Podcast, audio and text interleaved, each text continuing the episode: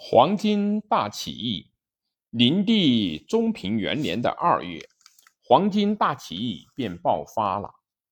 当东汉顺帝时，有琅琊人于己编写了一部《太平清领书》，传播道教。顺帝时期正是东汉王朝社会危机日趋严重的时期。当时困于饥饿、流亡的苦难人民正求死不得，求生无门，自然把道教作为精神上的支柱来崇奉它了。明帝初年，巨鹿人张角就利用了道教，自称大贤良师，来传播太平清理书的教义。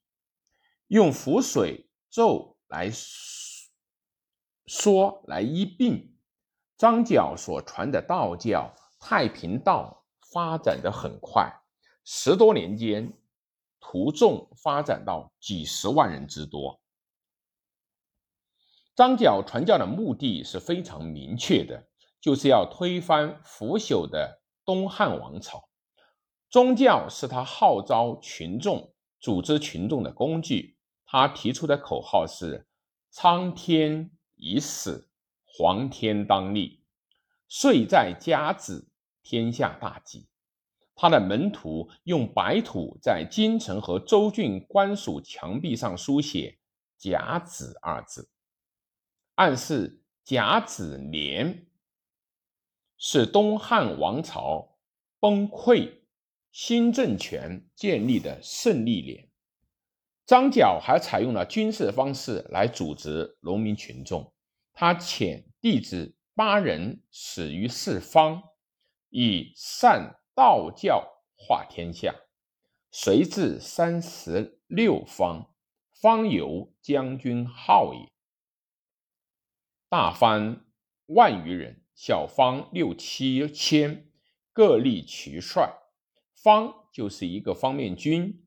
预定中平元年的三月五日举行全国性的大起义。张角的得力助手大方马元义在金阳一带组织了群众数万人，计划在晋州的邺城配合，配合张角主力军同日起义。马元义还几次出入洛阳，争取宦官封胥、徐凤等为内应，约定三月五日，也就是甲子日，京内外同时起义，一举拿下洛阳。不料太平教教徒济南人唐周叛变，向东汉政府上书告密，马元义在洛阳被捕，车裂而死。同太平道有牵连的警卫官兵和洛阳百姓也被捕杀了一千多人。张角听到洛阳密谋败露，便连夜通知三十六方，把起义日程提前到二月。起义军自称为黄天，张角称为天公将军，地张宝称为地公将军，宝弟张良称之为。人工将军三十六方同时起义，起义军头戴黄金以为标志，所以称之为黄巾军。黄巾军起义以后，到处焚烧官府，攻杀官吏，州郡没有准备，溃不成军。仅仅十多天，天下响应，京师震动。起义军活动地带分为三个，第一个是河北的冀州，由张角直接领导。起义一发动，就得到了安平和甘宁人民的拥护，活捉了名分很大的安平王刘旭、甘宁王刘忠。广阳一带的黄巾军首领黄沙也起兵攻杀了幽州刺史郭勋和广阳太守刘卫。在东汉王朝时期，除了京城洛阳以外，豫州的南阳是皇帝的家乡。所谓南阳地乡多近亲，这一带的土地集中非常之大，阶级矛盾非常的尖锐。他和颍川、汝南二郡又都靠近东汉的政治心脏洛阳。如果农民军能在这两个地区展开军事活动，便能够威胁到洛阳，置这个王朝于瘫痪的境地。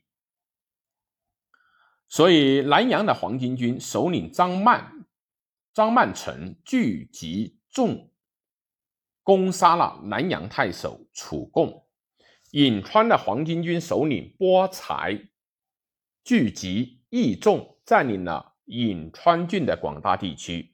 汝南的黄巾军首领彭托也战胜了太守赵谦，和各地的黄巾军配合作战。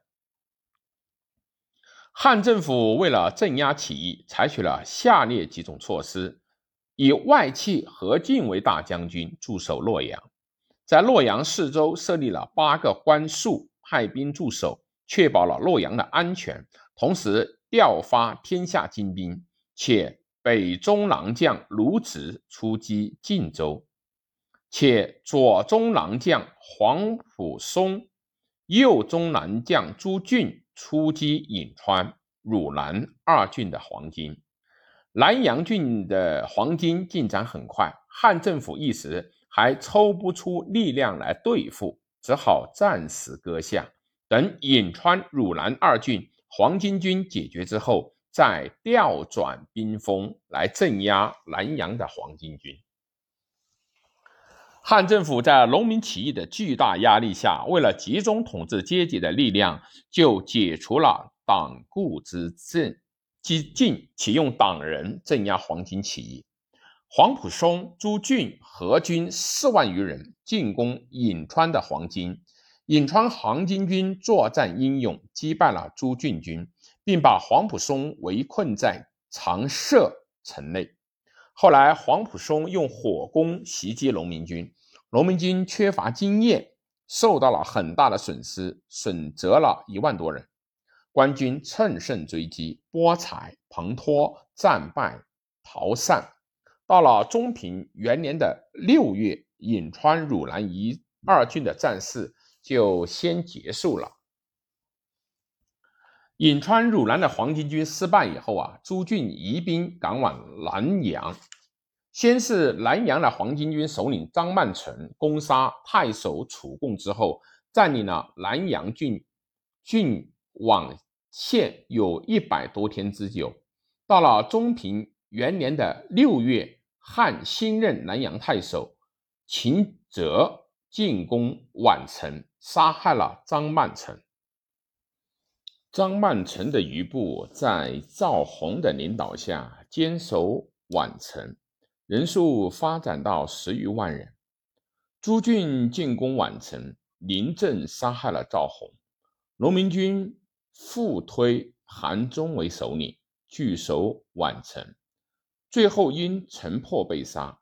黄巾军又推孙夏为首领，再次攻下了宛城。后来因敌我力量的悬殊，弃城西走，全军溃散。黄巾军在南阳和官军的激战，败而复振，宛城三失三得。起义军英勇果敢，是值得载入农民战争史的光辉史册里的。北中南将卢植进攻黄巾军主力张角于河北。屠杀农民军一万余人，张角退保广中，固守坚固固垒坚守。卢植筑围凿舰，并用云梯四面进攻。农民军英勇抗敌，官军还是不能得手。汉政府以卢植施酒无功，把他撤回，改派东中郎将董卓。代职当统帅，不久又以军事进展不大，撤回董卓，改派黄埔松前去镇压。正当军情紧急，张角病死。中平元年十月，广中决战，张角弟张良英勇战死，农民军被杀和复合死的有。八万余人。下取杨一役，张角弟张宝又在战斗中牺牲，农民军损折了十余万人，黄巾军的主力便这样被击溃了。汉政府趁这个胜利的军事形势，放手屠杀，史称“州郡所诛”，一郡数千人。这样，在全国范围内又杀了几十万人。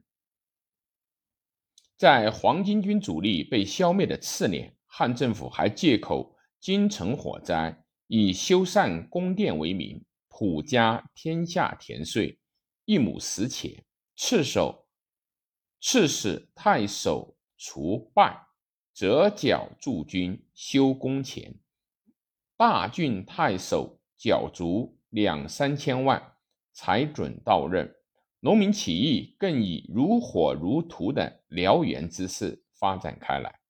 起义的地区不仅是在黄河流域，而且西及益州，南直交趾，在中原地区，黄巾农民军余部形成了无数的细流，如黑山、黄龙、白波、左校。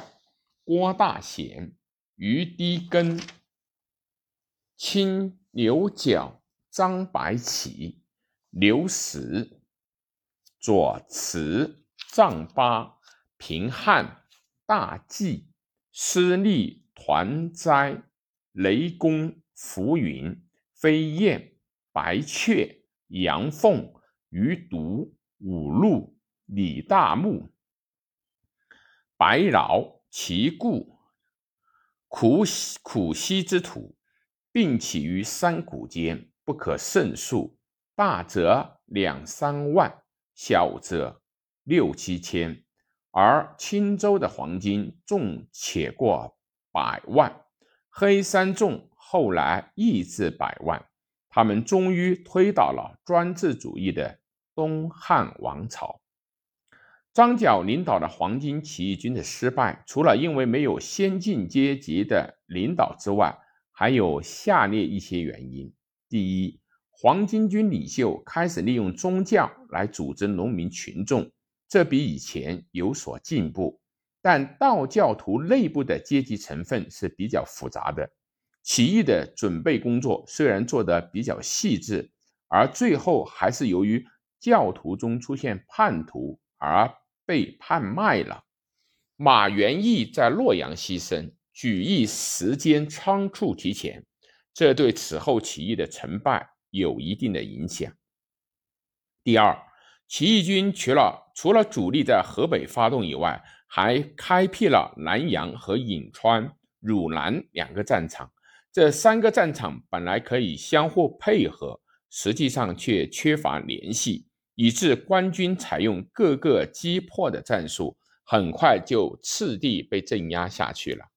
第三，农民军人数虽然达数十万，战斗意志也很旺盛，但平日缺乏训练，装备不良，尤其缺少有经验的军事指挥人员，在战略战术上都不能化被动为主动，而汉政府却动员可以动员的。武装力量，包括地主武装在内，抓住农民军的弱点，集中攻击，反而暂时得手了。